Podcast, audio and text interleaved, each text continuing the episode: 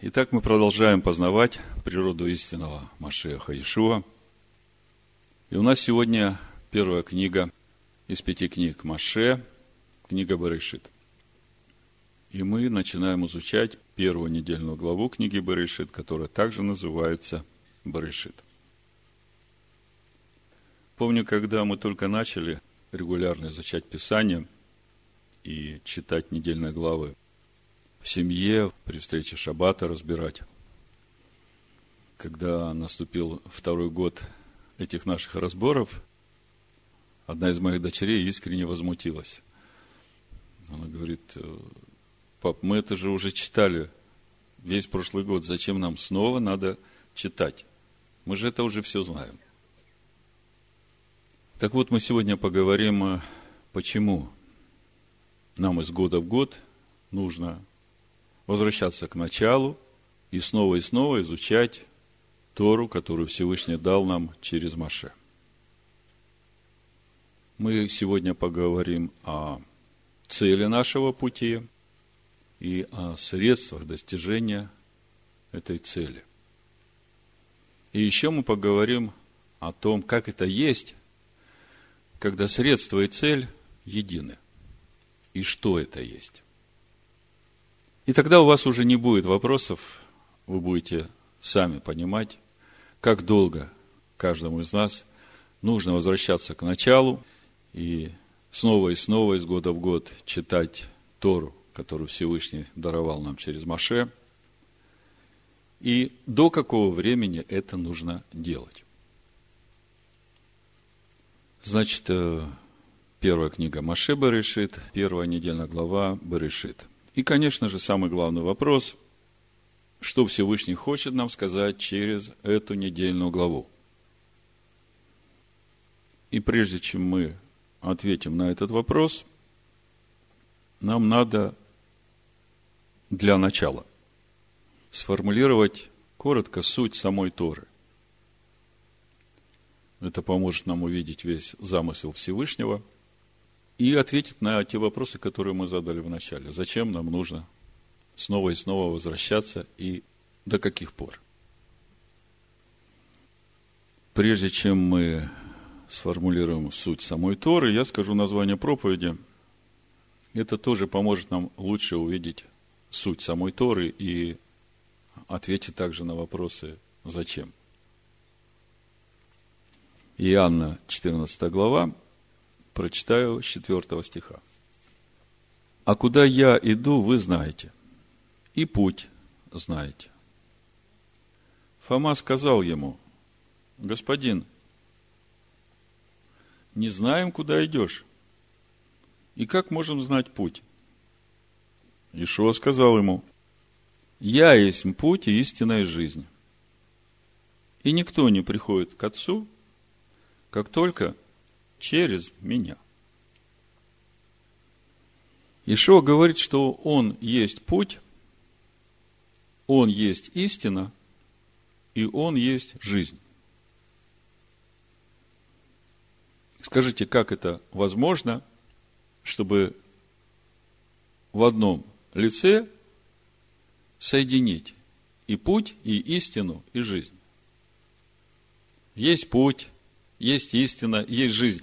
А как это так может быть, что это вот э, и путь, и истина, и жизнь, это все одно и то же? То есть три в одном. Вы над этим когда-нибудь задумывались? Самый простой ответ, как это возможно, в общем-то, перед глазами. Это возможно, если тот путь, по которому мы идем, это истина – а истина, она потому истина, что в ней жизнь. И таким образом, в итоге получается, что Машех Иешуа, который есть путь, истина и жизнь, он является и целью, куда нам надо прийти, и средством достижения этой цели.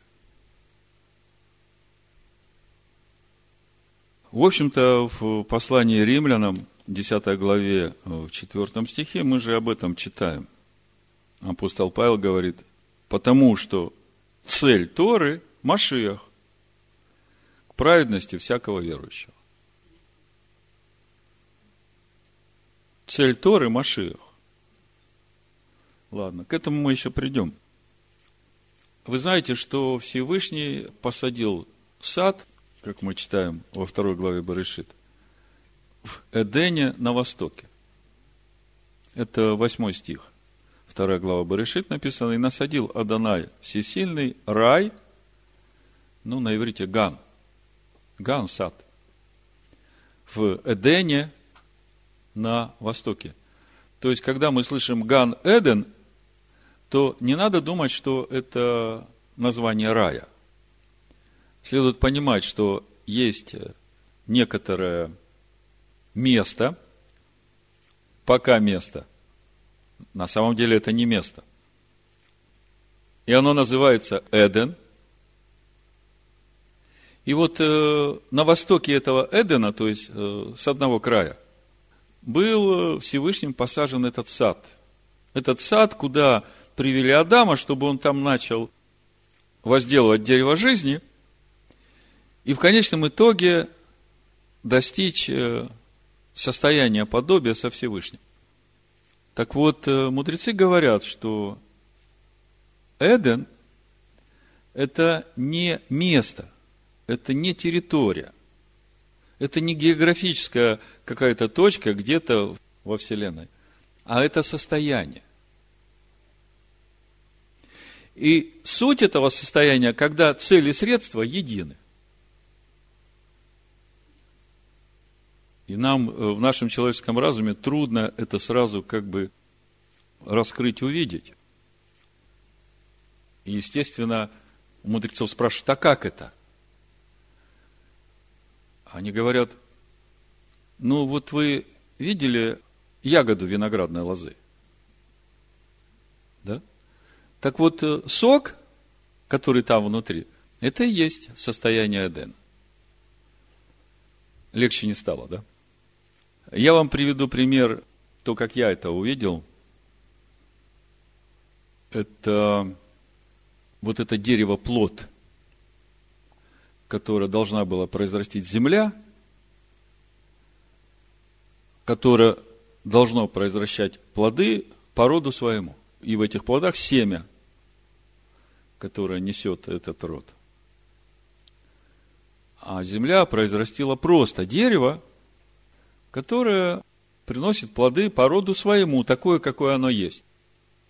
Но оно не дерево плод. Вы это знаете, да? Это же написано в первой главе с 11 стиха. Ну, давайте прочитаем, а то вы смотрите на меня, как будто первый раз видите. 11 стих, э, первая глава Берешит. «И сказал Всесильный, да произрастит земля, зелень, траву сеющую, семя – дерево плодовитое, и в Торе написано «эцпри», то есть дерево плод, приносящее по роду своему плод, в котором семя его на земле. То есть, если это эцпри, дерево плод, то оно должно приносить и плод такой же по вкусу, как само дерево. И в этом плоде должны быть семена, которые должны рождать такое же дерево плод – Понимаете? Главное, что мы читаем «и стало так». И стало так. Но на самом-то деле, когда мы читаем дальше, мы видим, что сразу так не стало. Но это же первая глава. Если э, Всевышний позволит, я потом чуть позже поделюсь с вами, как я увидел первую главу и начало второй главы, вот этот процесс э, сотворения этого неба, этой земли – где о чем говорится и почему идут повторы, что это все значит. Так вот, в 12 стихе мы читаем, «И произвела земля зелень, траву, сеющую семя породу ее, и дерево, просто дерево, не дерево плод, приносящее плод, в котором семя его породу его. И увидел Всесильный, что это хорошо. Ну, вы знаете, Всесильный на все смотрит и говорит, хорошо. Народ говорит, пусть Всевышний с нами не говорит, Всевышний говорит, хорошо, Моисей. И с этим будем работать. Чем больше слабых мест, тем больше фронт работы. Так вот, и стало так. Вот когда так станет, это как раз и будет Эден, это как раз и будет тот момент, когда цели и средства станут едины. А что же для этого надо? Дальше мы читаем о сотворении человека, и мы начинаем видеть уже этот алгоритм. Всевышний говорит в 26 стихе 1 главы, «Сотворим на осо человека по образу нашему и по подобию нашему». На иврите «бецелмену» – целым это образ, и «кидмутену» – «дамут» – это подобие. Так вот этот вот глагол «сотворим» на осо – я долго не мог разобраться вот в этой разнице, но для себя как бы представить, как это есть. Когда стоит глагол «бара», тоже сотворил, да, вот мы читаем, вначале сотворил всесильный небо и землю, и на врите стоит э, «барышит бара» Элогим. И здесь мы читаем э, в 26 стихе. Ваямер Элогим Насо Адам. Насо в синодальном переводе мы вообще не видим этой разницы. Есть три глагола. Вайцер – это когда Адама слепили из земли, это уже конкретное материальное действие. Есть глагол бара, и есть глагол насо. Так вот, чтобы понять разницу между этими глаголами, если по-простому, когда мы читаем глагол бара стоит, то речь идет о том, что Всевышний высвобождает место – для своего замысла, где это все будет происходить, но для него это уже как конечный результат. А глагол «асе» – это как раз и есть процесс вот этого достижения этого конечного результата. Вот этого бара, то есть суть вот того замысла, который был в начале. Вы что-нибудь поняли? Вот, э, чтобы вам было понятно – Суть глагола «бара» – это, это Иисус Навин, Егоша Беннун. 17 глава, 15 стих. В 14 стихе мы читаем, сыны Иосифа говорили Егошеву и сказали, почему ты дал мне в удел один жребий и один участок, тогда как я многолюден, потому что так благословил меня Данай.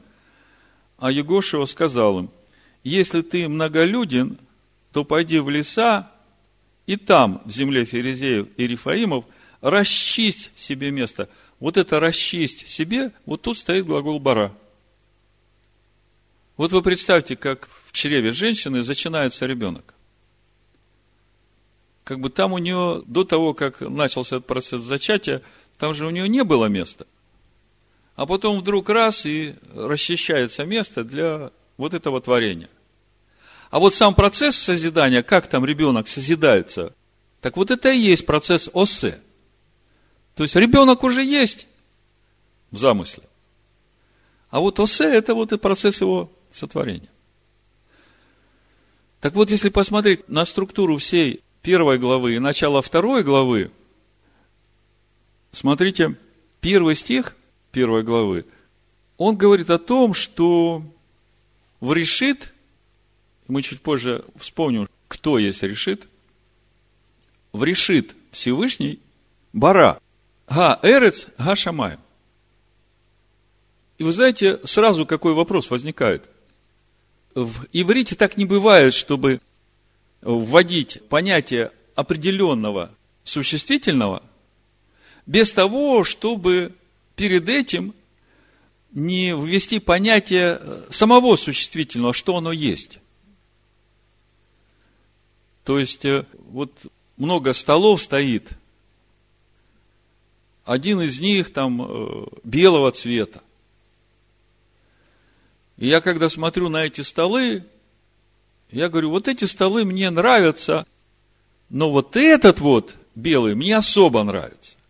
И вот когда я уже посмотрел на эти столы и увидел вот этот белый стол и выделил его, тогда я только могу сказать, Гашулхан – то есть, прежде чем ввести определенный артикль, этот стол или эта земля, должно было бы, по идее, идти описание вообще, что это есть стол, да? Так вот, э, когда мы смотрим текст первой главы до второй главы четвертого стиха, учитывая вот этот момент, то можно увидеть, что первый стих, он говорит о уже готовом совершенном мире, который Всевышний видит. То есть, это как бы конечная цель замысла. А мы в прошлом году говорили, что это не просто конечная цель замысла, это и начало замысла. Потому что в притчах 8 главе мы видим, как это было, когда премудрость, еще до того, как сотворен этот мир был, она вместе с сынами человеческими радовалась на кругу жизни. Помните? Так вот, вот это и есть то, что было, и то, что будет – как мы читаем у Экклезиаста. Нет ничего нового, да? А вот второй стих, опять мы читаем в Берешит, первой главе. Земля же была безвидна и пуста, и тьма над бездной. И опять мы читаем, что это Га-Эрец стала безвидна и пуста. Та, которая там в совершенном замысле уже была идеальна, вдруг мы видим во втором стихе, что она, эта Га-Эрец стала никакой. Ну, мы об этом говорили в прошлый, в прошлый год, разбирая эту тему. И вот, когда мы уже дальше начинаем смотреть, даже не первый день творения, первый день творения рождения света, да, а третий день творения, когда начинается, вот только здесь вводится понятие земли, а понятие неба вводится во второй день творения. Причем, смотрите, как написано. Шестой стих, понятие неба как вводится. «И сказал Всесильный, да будет твердь посреди воды, твердь на иврите ракия, да? И да отделяет она воду от воды. И создал Всесильный твердь, и отделил воду, которая под твердью, от воды, которая над твердью. И стало так. И вот восьмой стих. И назвал Всесильный твердь небом.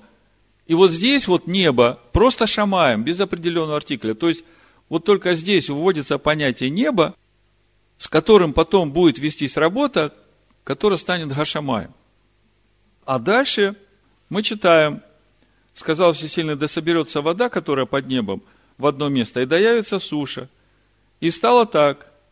Так вот, когда мы смотрим на сушу, это у нас девятый стих, да? На иврите стоит слово «ибаша». То есть суша и баша. Всевышний говорит, да явится и баша. И стало так. И 10 стих. И назвал Всевышний вот это и баша эрец. Тоже без определенного артикля. То есть вот это вот начальное понятие, с которыми потом начнется работа, чтобы привести вот эти понятия в состояние га шамаем и га эрец совершенства. И это мы можем увидеть во второй главе, читая с 1 по 4 стих. И совершены были небо и земля, и весь сон их. И мы читаем, на иврите стоит Гашамаем в Гаэрец. То есть, были завершены вот все работы к седьмому дню по устроению Гашамаем и Гаэрец. и завершил всесильный в седьмой день дело свое, которое он созидал, и почил в день седьмой от всего произведения своего, которое он созидал. То есть, к седьмому дню Гаэрец и Гашамаем, вот тот идеал, который в первом стихе, он уже готов. И благословил всесильный третий стих, день седьмой, и осветил его, ибо тогда почил от всего произведения своего, которое всесильный творя созидал. И вот это вот творя созидал, Ашер Бара Элогим Лаасот. То есть, закончился вот этот процесс сотворения Лаасот, вот того замысла, который в Бара. Понимаете? И четвертый стих еще раз как бы эту же мысль утверждает.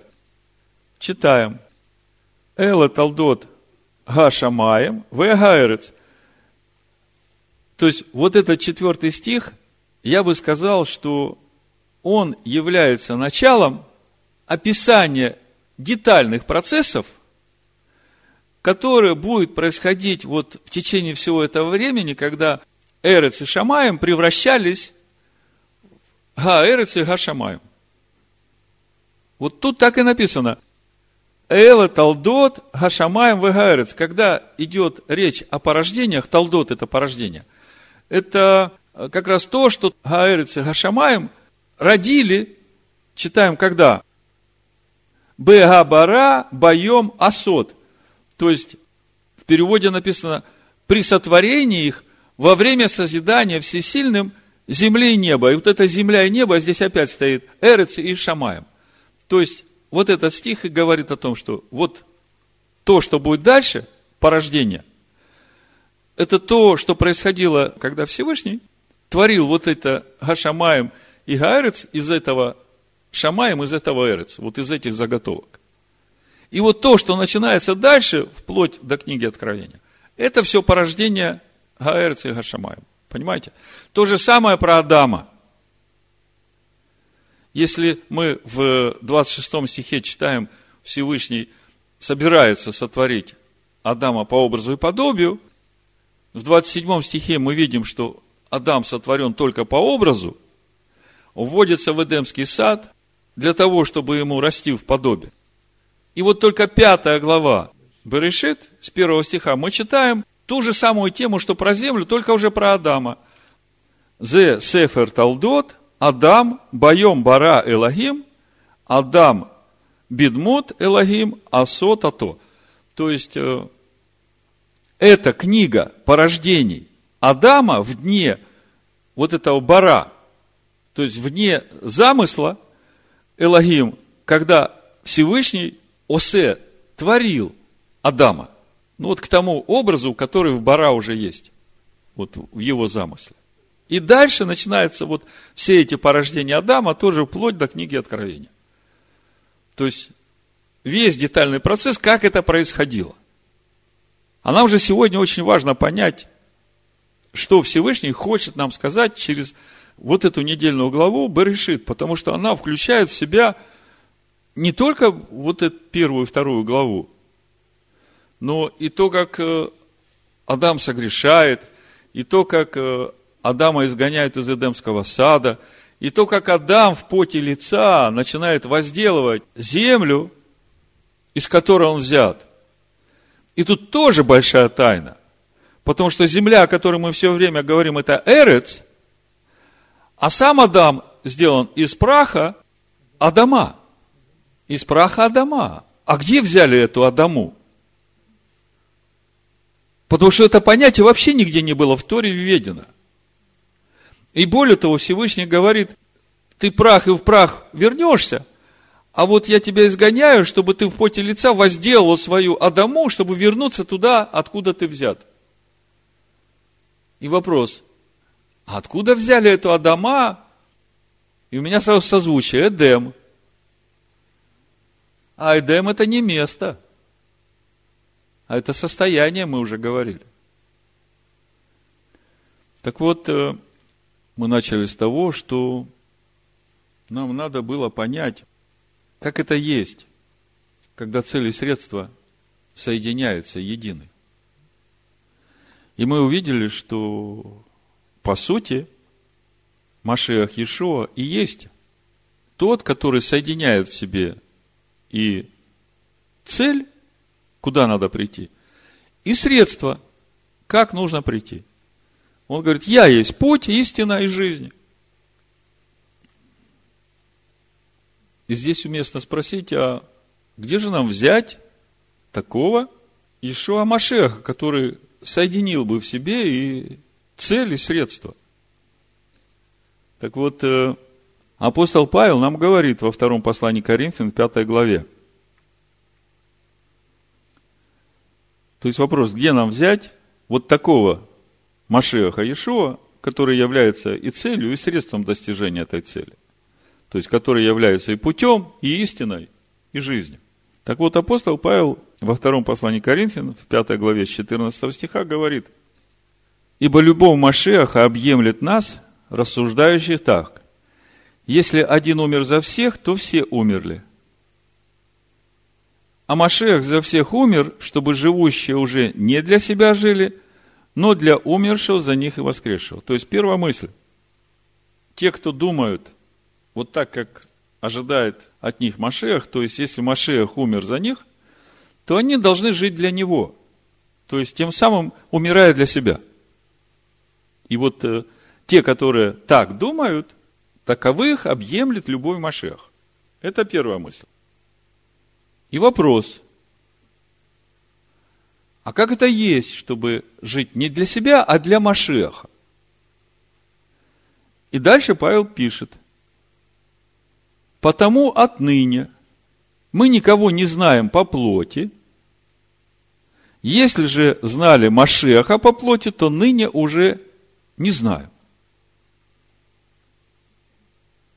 То есть для того, чтобы жить для Машеха, умирая для себя, знание Машеха по плоти нам не поможет. Вопрос, а какого же тогда Машеха нам надо знать и где его взять? Вот здесь как раз нам и приходит на помощь Тора. Потому что сам апостол Павел первом послании Коринфянам, в 10 главе, с 1 по 4 стих говорит, что то учение, которое ели и пили отцы в пустыне, та духовная пища, это духовное питье, это все текло из последующего камня, который есть Машех. То есть, содержание Машеха, то есть его духовная суть, это Тора, которая течет из него, как живая вода –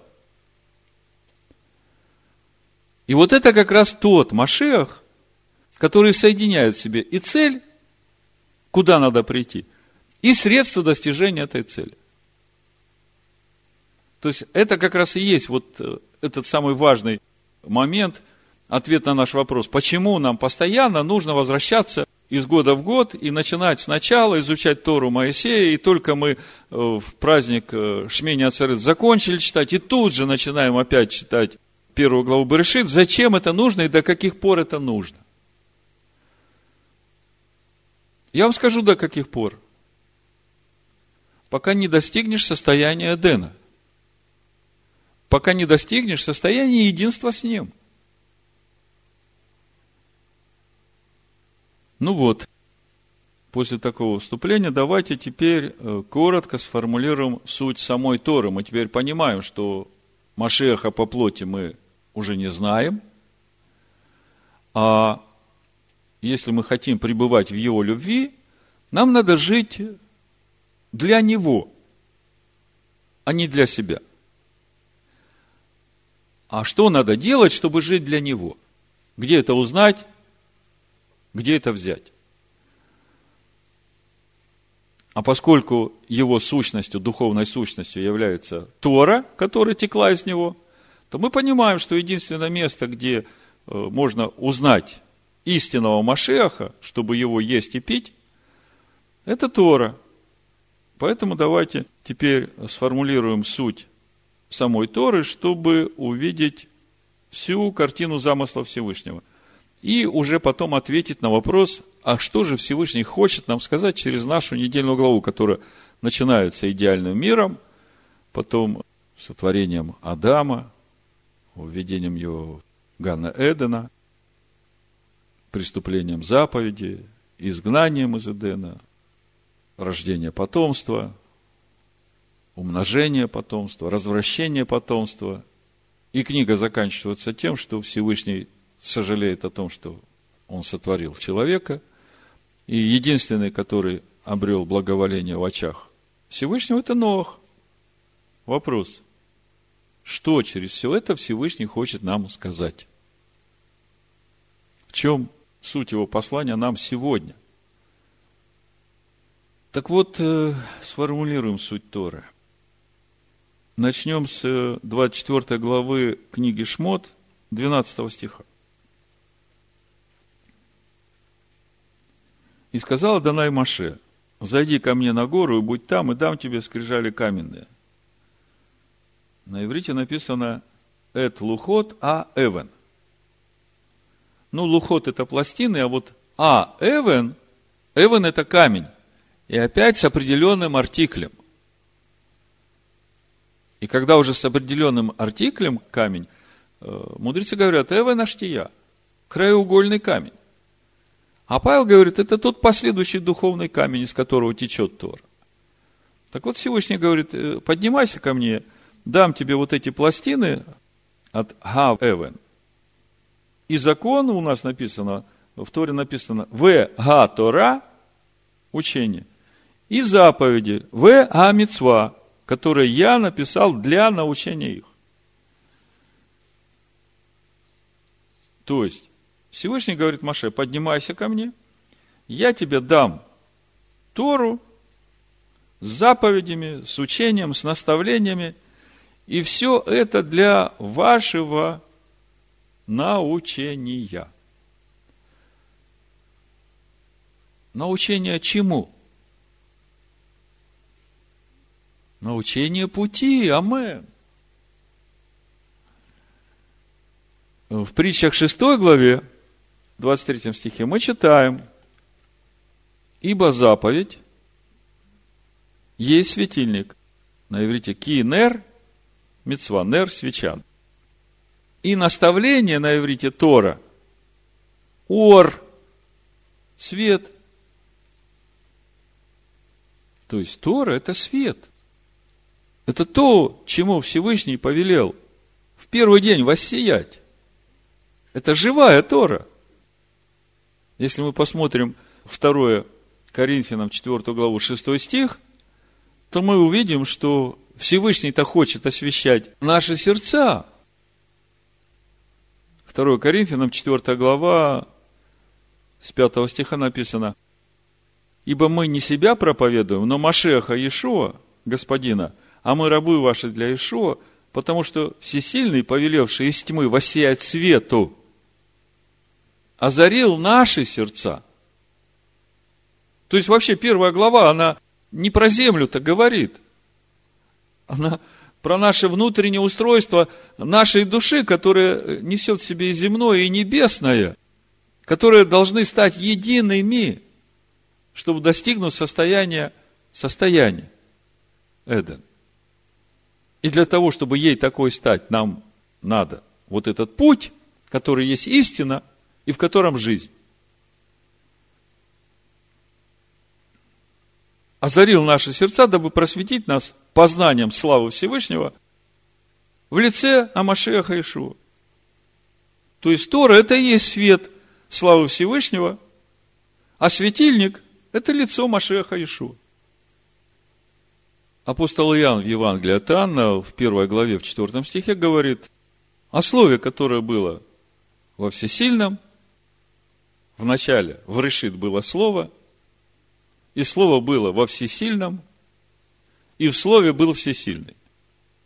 Так вот, в четвертом стихе написано, в нем была жизнь, и жизнь была свет человеков.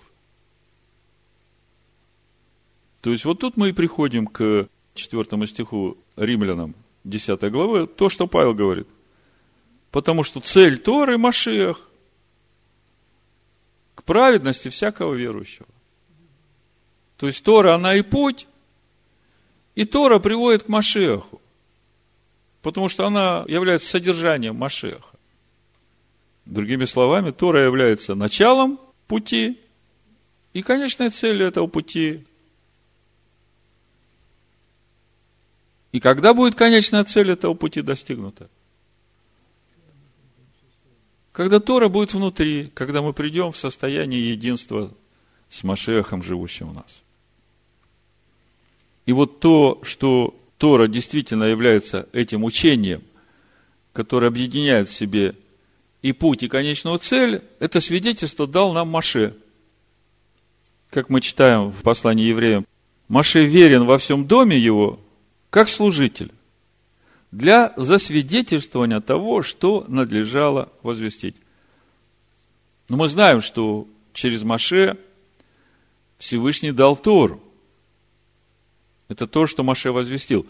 А что Маше засвидетельствовал? Какое свидетельство дал сам Маше?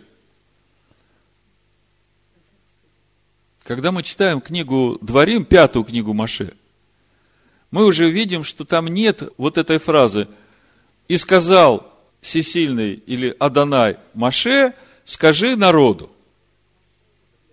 А мы видим, что уже Всевышний говорит через Маше, потому что Тора, которую записал Маше, стала внутри него.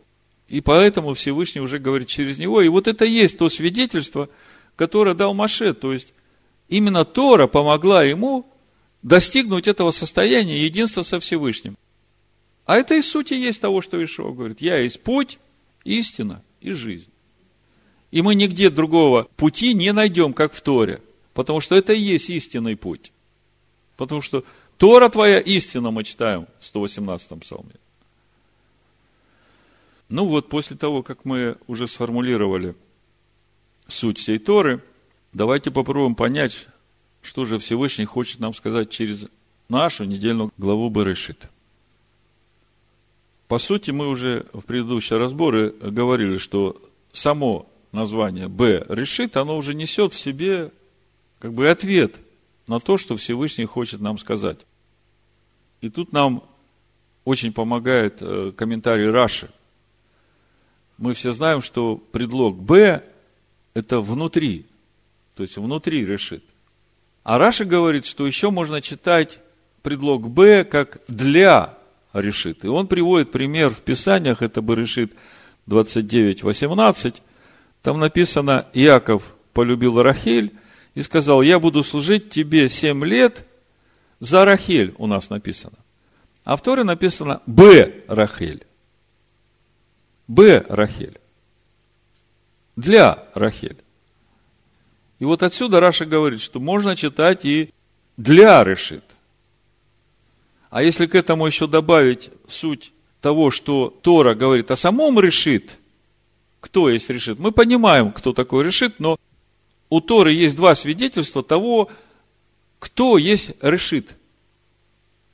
В 22 стихе 8 главы притч премудрость говорит, премудрость Всевышнего, Адонай имел меня началом, написано, решит, пути своего, прежде создания своих, искони. Вот мы видим суть этого решит. Премудрость Всевышнего. То есть, решит это премудрость Всевышнего. 22 стих 8 главы притч говорит.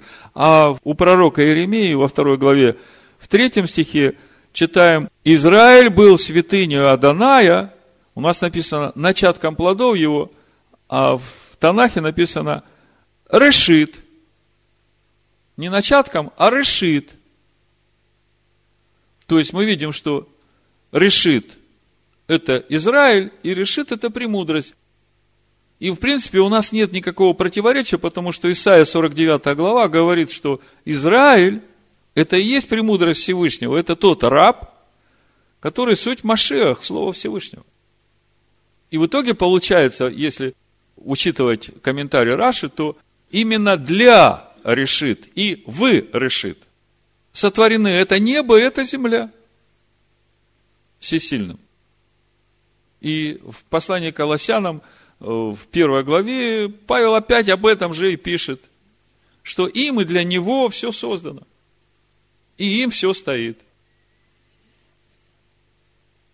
Первая глава послания к Колоссянам. Буду читать с 15 стиха, речь идет о Машеихе Ишуа, который есть образ всесильного невидимого, рожденный прежде всякой твари, то есть до всякого творения. И в 8 главе притч мы об этом читаем, что когда еще ничего не было. А подумайте, Израиль, премудрость Всевышнего, которая еще прежде, как начальные пылинки Вселенной были сотворены, еще ничего не сотворилось. Она на кругу жизни с э, сынами человеческими радуется. Так э, это и есть суть Израиля. Это и есть суть того, чем все закончится. Когда мы приходим в 21 главу книги Откровения, мы видим, что небесный Иерусалим – это и есть скиния Всевышнего с человеками в Машеях Иешуа. Так это же и есть вот эта вот радость единство премудрости с сынами человеческими на кругу жизни. Видите, начало и конец. И то, что в середине, это как раз и процесс, путь.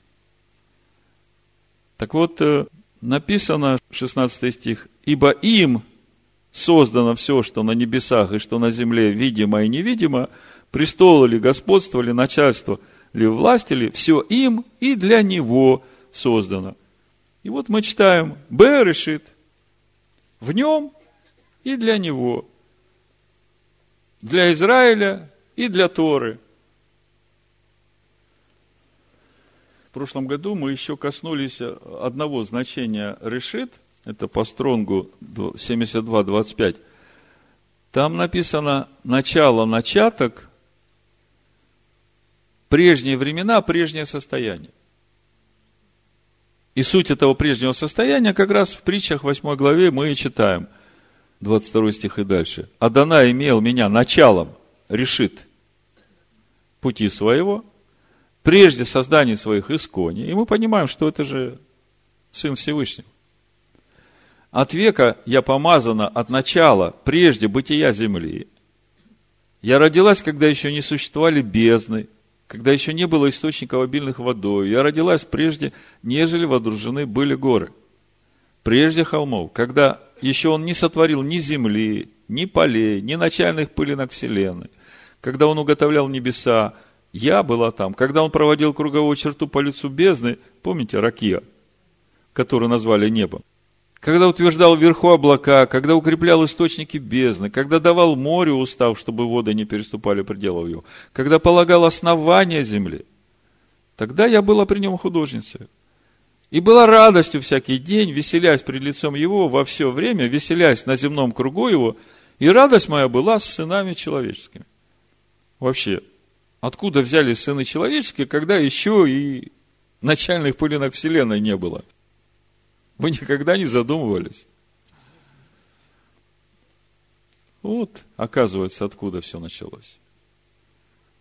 Это его замысел, то, как все должно быть. А все, что дальше мы читаем, исполнение этого замысла, к чему все должно прийти. Сюда должно прийти. Так вот, э, еще одно значение решит, это прежние времена, прежнее состояние. То есть это то, что было до. А второй стих мы читаем, что вот эта Гаэрец, она вдруг стала безвидной и пуста. Есть много мидрашей на эту тему, и прошлый разбор в прошлом году главы Баришит мы очень подробно об этом говорили. Я не буду останавливаться, я просто сейчас хочу через все это показать вам, что же Всевышний хочет нам сказать через нашу недельную главу. Это последний вопрос, который нам осталось выяснить. То есть мы видим, что что-то произошло с землей. Она вдруг стала безвидна и пуста.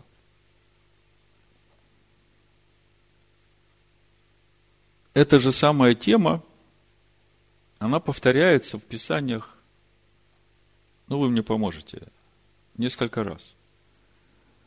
Первый раз мы видим Адама, который, ну, от начала до конца сотворен Всевышним, и в него вдунуто дыхание жизни, то есть полностью дело рук Всевышнего. Его вводят в Ган-Эден, дают ему заповедь. Кстати, заповедь э, касается темы какой – что есть и что не есть. И вы же понимаете, что это духовная категория. Понимаете, можно кушать для того, чтобы набирать себе интеллектуальных знаний, и это суть познания добра и зла. А можно кушать для того, чтобы менять свое сердце. И это вкушать от дерева жизни – и вот вопрос в том, как ты будешь кушать эту духовную пищу и духовное питье, потому что Всевышний говорит, посреди рая дерева жизни, а потом Хава этому змею говорит, от дерева, которое посреди рая, сказал, не ешь. Так э, сколько деревьев посреди рая? Это вам информация к размышлению. Проблема не в дереве, а проблема в том, как ты это будешь кушать. Для того, чтобы знаний себе набрать, тогда это смерть. А если ты это кушаешь для того, чтобы обрезать свое сердце и соединяться с э, небесным в душе своей, вот тогда это жизнь.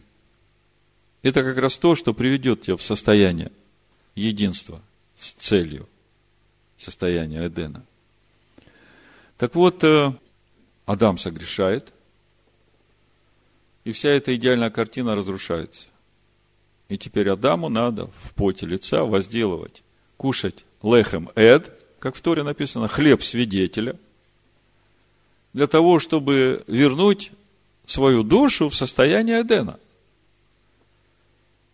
А то, что он, он прах, он в прах и вернется. Тело его в прах вернется. Потому что по-другому же это тело не очистить. Потом Всевышний даст новое тело. Заметьте, что когда Всевышний сделал Адама, он ему говорит, если вкусишь, смертью умрешь. То есть, а если не вкусишь, то будешь жить вечно. То есть, тот Адам, который был сотворен, не было предусмотрено, что он будет умирать. Понимаете? Другой пример. Первые скрижали и вторые скрижали. Первые скрижали от начала до конца дело рук Всевышнего. Идеал.